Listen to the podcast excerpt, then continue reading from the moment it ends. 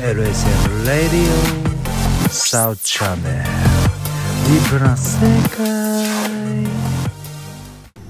はい、こんにちは、こんばんは、えー、サードチャンネル始めさせていただきます。聞き役の NC ガセよろしくお願いします。はい、ペイランです。よろしくお願いしおま願いします熱血紅白入あじゃないです空城 B 太郎ですお願いします。す。まあ、国尾くんの話、前回やりましたからね。ははいちょっと慣れきちゃったってい。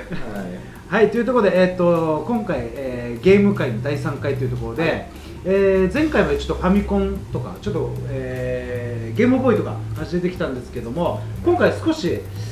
ゲーム機本体とか、はいあとはゲーセンの話とか、はいその辺ちょっと話していきたいなというところで、い一番ですね自分たちが、まあ、自分たちが小さい頃にあったゲームで、多分今の、えーゲーセンで遊んでることは信じられないと思いますが、車のゲームはい10円でできたんですよあんなことですか。 10円パッてやるともうずっと上に進んでいくだけなんですけどかなり前のほんとおもちゃみたいなゲームなんですけど、ありま10円すでねできたんで子す供のおもちゃよのやつ使ったらガーンとかなそうそうそうそうそうとかあとピンボールとかねあースタートラインやっぱその辺ですよねいまだにあれですかね、あの大阪の新世界あたり行くと。あピンボールが普通にありますからね。あまだあるんですかあります、ありまあーす。100円で、はい。バートクにもあるって言いますよねピンボールあ、あるみたいですね。でも、そんなおしゃれなやつじゃなくて、大阪のピンボールは、なんかバネみたいなやつ。ガコンガコンガコンってやって、で、なんかよくわかんない穴に落として、20点とか10点とかで、お菓子もらえるっていう。これでもね、あ、これだからピンボールじゃないですよ、ごめんなさい。正確にはスマートボールっていう名前なんですね。あピンボールは、はい、おしゃれな。ここれなんカかチカチこうバーがついててピコンピコンみたいな感じで上に上げるやつなんですけど、スマートボールっていうのはあのパチンコに近くて手でこうボールをピヨーンってはいこう台の上に落としてって台がこうなんか茎があって、はいでそれで点数のところに入っていくっていうそういうのがスマートボールなんですけど、はいはいこれあのお店が10時に開いたりするんですけど大阪って特殊な街ですよね並んでる人いるんですよそこにですそこにです で朝からずっといる人がいたりしてスマート早く終われいやや意味が分かんないいやでもねそのスマートボール屋さんってすごいんですよ大体ね30代40代ぐらいあるんでえちょっと待ってください、スマートボール屋さんなんですか矢がありますえスマートボール専門店があって要は釘とか見ながら自分の好みの台を探していやなんか角辺に入る台とかもあるんですよここ面白いの穴に入ったらなんかフルオープンになる穴が出てそこに入ったら50点みたいなちょっと待って今勝手にはいアナログ機と思ってたんですよアナログ機ですよだけどえデジタルのその要素もあるんで要す素もありますだからこの穴に入ったらへー一定期間一定時間ここが開き続けるみたいな穴が出てピョンって出てきたりとかえいうのがあってただ作りとしてはもう昭和ですよへーめちゃくちゃ昭 和ですだから新世界ってすごくてそのスマートボール あそこすごいですよねやっぱりあのお行もっろいたっすねことない方は一回行って言みってていたたやだきつ怖たいいですよねで朝の10時からさらにすごいのがあの将棋と碁をやってる碁会所将棋場みたいなのがはいはいあるんですけはどいはいもうシースルーっていうか、まあ、鏡張りですよね、はいの奥で朝の10時からおっさんたちがもうタバコ加えな がらずっと将棋とか碁とかやってるんですよこの人たち何も仕事しとるんやろなみたいな絵があるんであそこやっぱ異世界感があり新ます世ね界ですさすがですね新さすが新世界というところで、まあ、そのアナログのところからちょっとデジタルな、 えっとファミコンの話がまあ出てきて、はいはいはいはい最初はファミコンがあって、で次にディスクシステムやっぱ出てきたじゃないですかあれは強烈でしたねいや今でもあれってすごい究極のエコだと思うんですよですよねゲームをゲームゲーム屋さん行ったら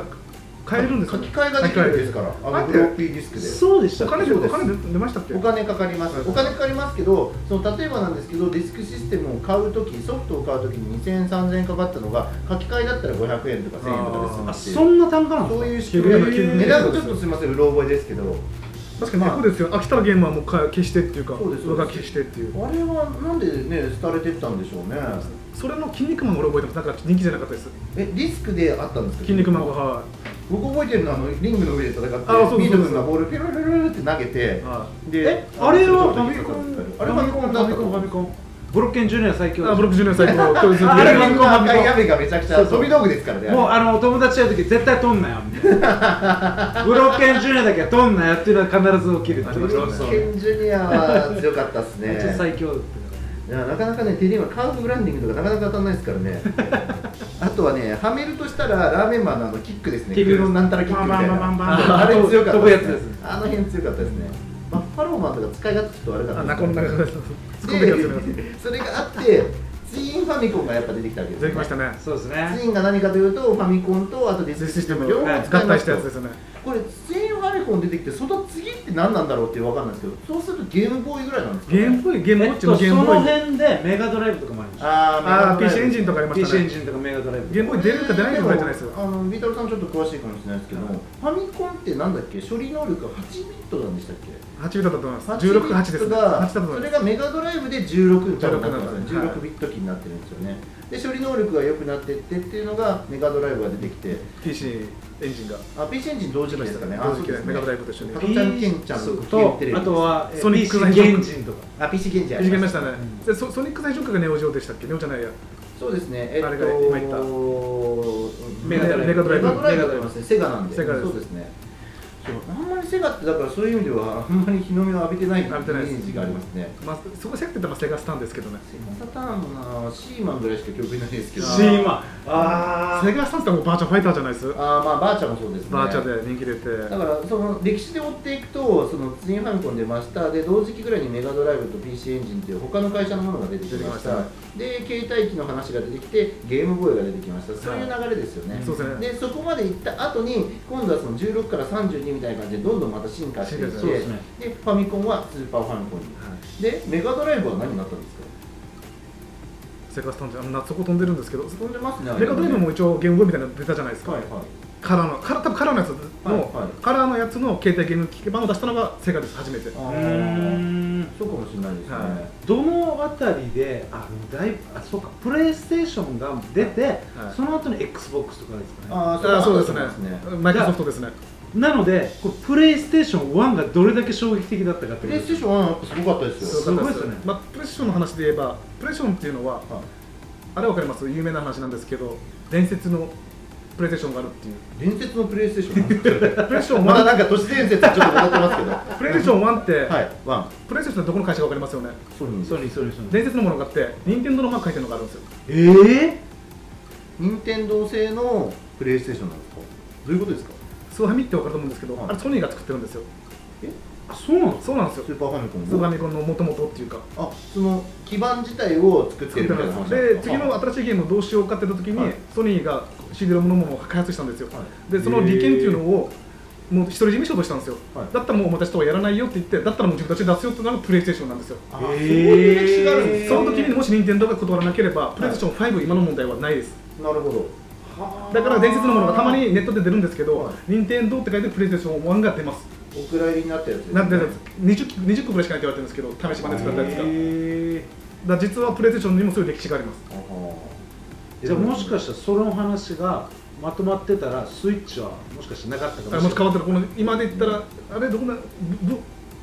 任天堂はキューブでしたっけはいロムのやつ、ゲゲームキューブはームキューブが CD ロムのやつなんで、それの利権変わってて、多分なかったです。変わってます、それこそ全部。ええ面白でもあれですよね、なんかどっかでこう分かれ道があって、ん私だからそのタイミングで、任天堂からソニーに移ったんですよ。うん基本的にはプレイステーション1本でそれからずっとやっててう、ん任天堂のそのハードっていうのを、この間スイッチ、久々に任天堂のものを買ったなっていうぐらいで、それまでもうずっとソニー一辺倒で、だって、あのプレイステーションのこの初期の頃のゲームって、めちゃくちゃ面白かったんですよ。うんでしたね。僕、何やったかな、パラッパラッパ、